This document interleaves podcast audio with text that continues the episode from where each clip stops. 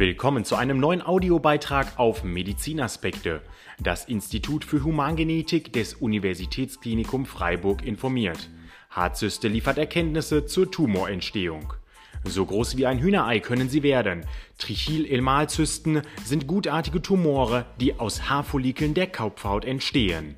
An diesen Zysten hat ein internationales Team unter Leitung von Forscherinnen und Forschern des Instituts für Humangenetik des Universitätsklinikum Freiburg einen neuen Mechanismus der Tumorentstehung beschrieben. Sie wiesen in aufwendigen Experimenten nach, dass es ausreicht, wenn in einer Zelle nur eine von zwei Genkopien fehlerhaft ist. Anhand von genetischen und funktionellen Laboruntersuchungen konnten sie zeigen, dass ein Teil dieser Genfehler vererbt wurde.